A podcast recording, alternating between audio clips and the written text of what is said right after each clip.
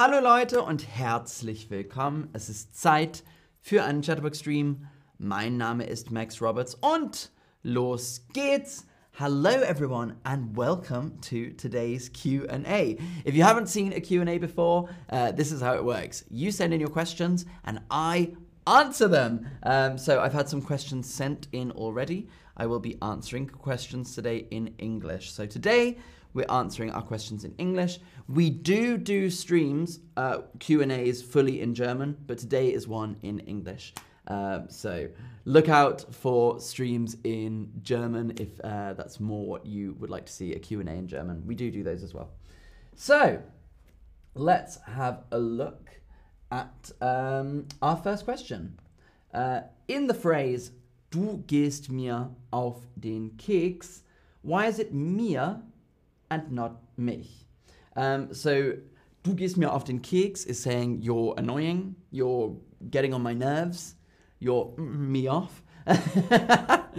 um, du gehst mir auf den Keks. Um, so this is quite a complicated thing in German, and the reason is we're looking at things that are the direct object and the indirect object. So in a German sentence, we mark out words as the thing that is doing something, the thing that is being done to, and then the third thing, which is the indirect object, which is the kind of usually like the transaction or if something else is involved. Uh, so let me show you an example of what I mean. Ich sehe dich. I see you. Dich is the direct object. Ich sehe dich, not ich sehe dir. But gib mir das Buch, give me the book, or give the book to me. Uh, Mir is the indirect object because I am giving the book. The book is the thing that's being done to, and me is the indirect object. So if you think in English, we would say, give, uh, I see, you see me. Whereas you would say, give it to me. So mir is more like to me, for me, from me. Um, if you think of it in terms of like in English with a preposition. So I hope that makes sense. We do do streams on this subject, it's quite complicated. Um, but if you look at the phrase again, du gehst mir auf den Keks, um, you are getting on my biscuit or you are walking onto my biscuit. Um, so the biscuit is the direct object and mir is the indirect object. Anyway, that was a bit of a grammatical one let's look at this next question. Why do German people love ice cream so much? Now, I think this is in reference to the fact that here's a picture of an ice cream place in winter in Berlin. There's a huge, huge queue. And it's true, in Germany, people queue all, all times of year for ice cream. In winter, summer, when the weather's good, when the weather's bad. People in Germany love ice cream. And they'll get their ice cream from a place called Die Eisdiele. Die Eisdiele. Uh, die Eisdiele is a ice cream parlor, an ice cream shop. And these have existed in Germany since the late 1800s. So the history of ice cream goes a long way in Germany. It was brought over by Italians into Germany, and then another wave of Italians came in the 1920s, and another wave of Italians came in the 1950s. So a lot of Italians moved to Germany and brought ice cream with them. Now, as for why Germans love it so much, it's a hard question. I sort of think it comes from maybe their sort of afternoon cake tradition um, that that's been going on hundreds of years. That like in the late afternoon you have something sweet, and so ice cream kind of falls into that umbrella. I think it's something social. It's something we like to do. Um, here's one of the many wonderful kinds of ice cream you can have in Germany: spaghetti ice. Which you might have when you're a child. It's ice cream to look like spaghetti. Um, because why not? Uh, good, excellent. So, why do Germans love ice cream? I can't answer you, but I can tell you that they definitely do love it. Would you eat ice cream in winter? Let me know. Would you eat ice cream in winter? Yes, uh, I'm not so sure. My country is hot in winter, or no. Uh, let me know what you think. Um, I will get to your questions in the chat, so feel free to send questions in the chat. I will answer some of those questions as well. But these are questions that were sent in before. A lot of you are saying yes, so it looks like a lot of people are on the side of the Germans. Why not? Next question Can I book private lessons with you? Um, the question Ich liebe deine Streams, Max. Dankeschön. Äh, kann ich eine Privatunterrichtsstunde mit dir buchen oder eine Privatstunde? Um, so, for those of you who know, Chatterbug has a live lessons product. We do live lessons. This means that we pair you up with a tutor for one on one lessons. Um, and it's a fantastic product. I use it for French. Um, do I do these lessons? I do not. I am not one of the German tutors.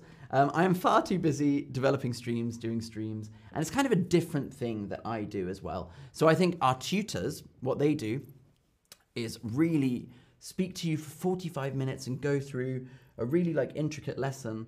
And so it's a really lovely thing to do. Um, and so I think it's worth checking out who our German tutors are. So here you can see they are on our community forum. If you Google Chatterbug Community Forum German tutors, you will find it. And uh, whilst you have a look at that, I'm going to post a link in the chat uh, for our German lessons. So let me just send this to you. Uh, into the chat um, because from me you will get a special discount uh, if you use our live lessons product. So here we go. Check it out in the chat. There you go. Follow the link if you want a discount on our lessons. Now back to the Q and A. How many dialects are there in German? This is a really big question. So here's a map. Uh, if you look in the lesson section, here is a map with all of the dialects that exist in Germany. There's a lot of different dialects in Germany. There's even different languages in Germany. Um, so, for example, Plattdeutsch in the northwest is considered a separate language from Hochdeutsch, uh, which is the sort of standard German um, that you might hear on TV. Um, but as you can see, there's lots of different dialects depending on what region you're in.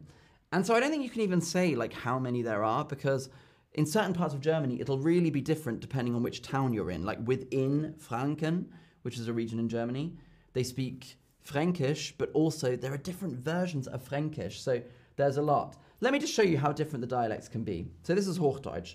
Ich gehe jetzt zum Bäcker ein paar Brötchen kaufen. Ich bin gleich wieder da. That's standard German. I'm going to the bakery uh, to get some bread rolls.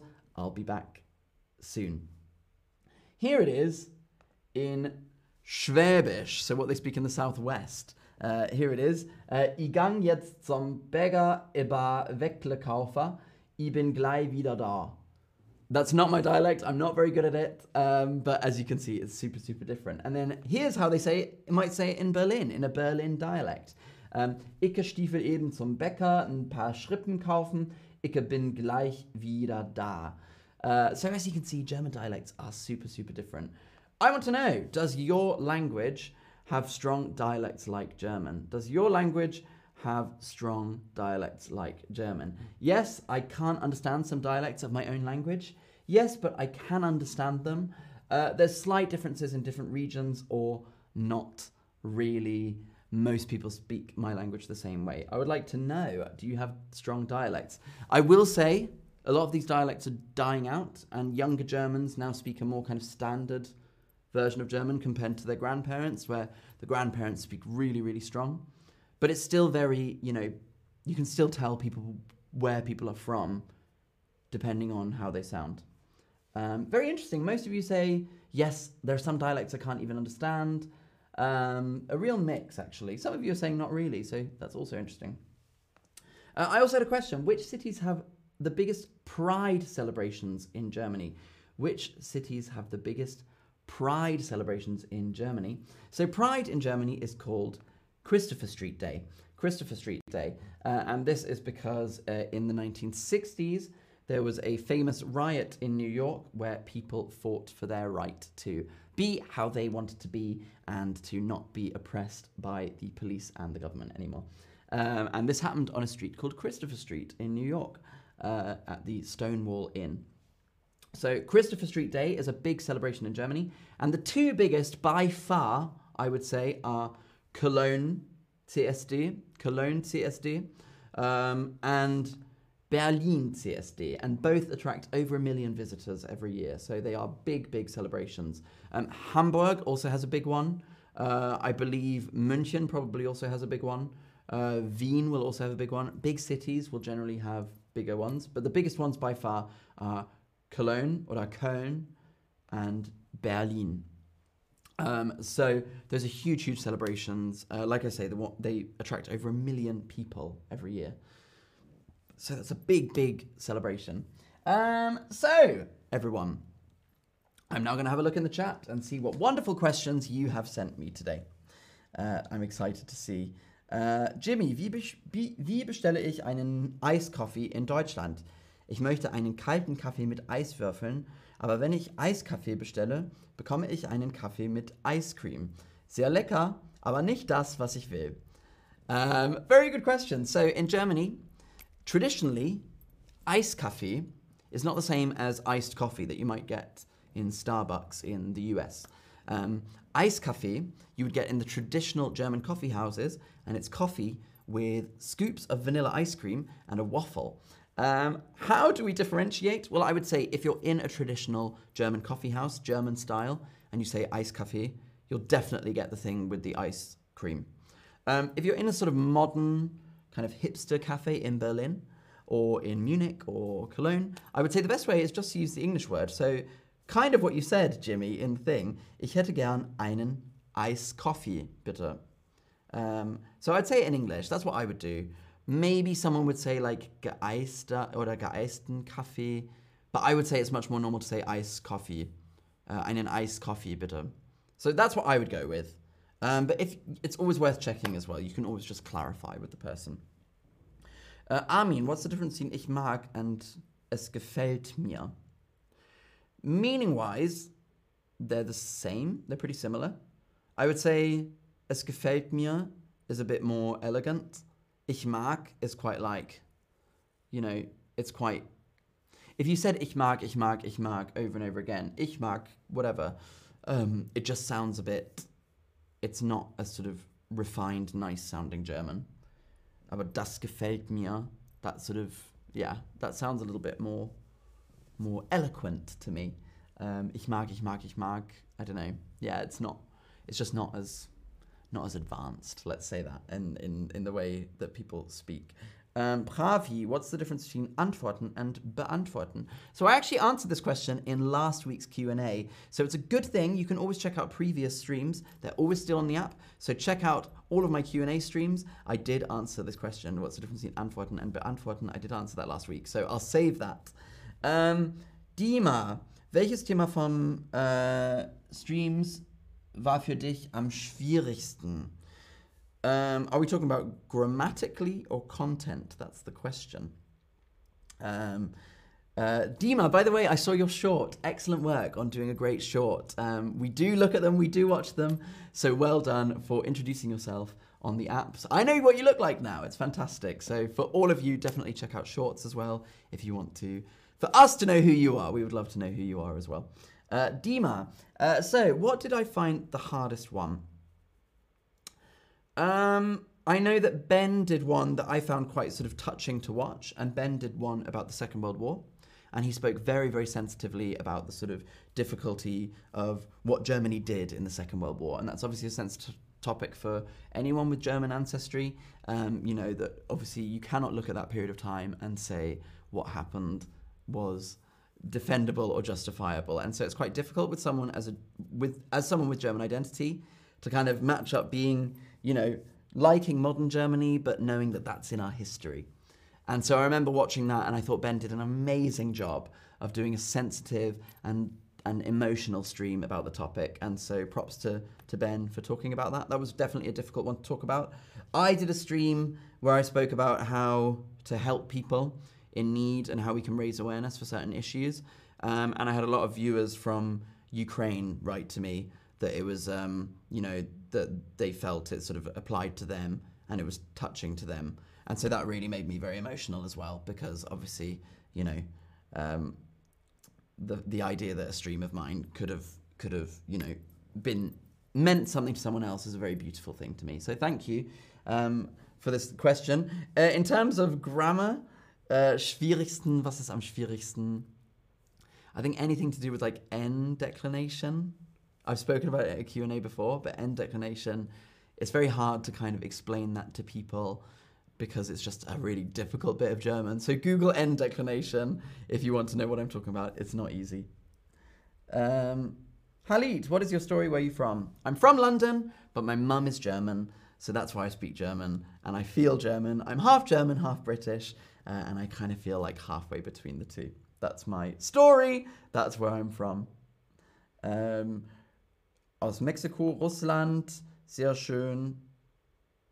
Uh, let's see. Um, any other questions? Warum lieben die Deutschen so sehr Mallorca?